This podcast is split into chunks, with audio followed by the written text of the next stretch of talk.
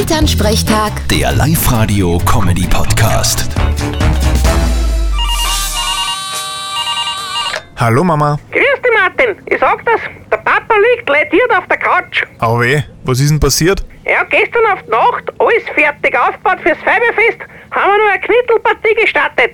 Beim Knittelwerfen kann man sich verletzen. Ja, wie man gestern gesehen hat schon, der Papa steht vor und sagt dem Nachbarn Hans an, wo er genau hinschießen soll.